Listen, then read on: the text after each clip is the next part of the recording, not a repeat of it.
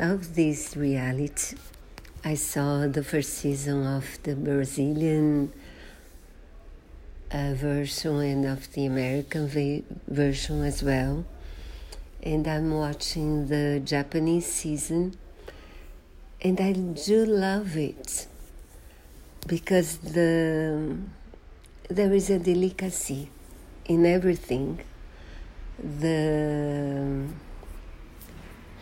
this the scenery, the way uh, the men and the women uh, relate to each other.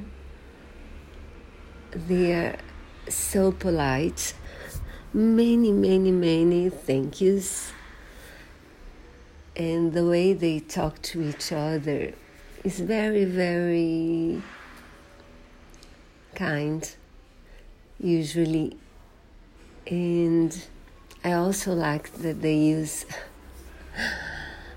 pretty clothes, but not uh, as fancy as the others, as the people in the other versions. And I loved that one of the brides used a kimono, a traditional kimono.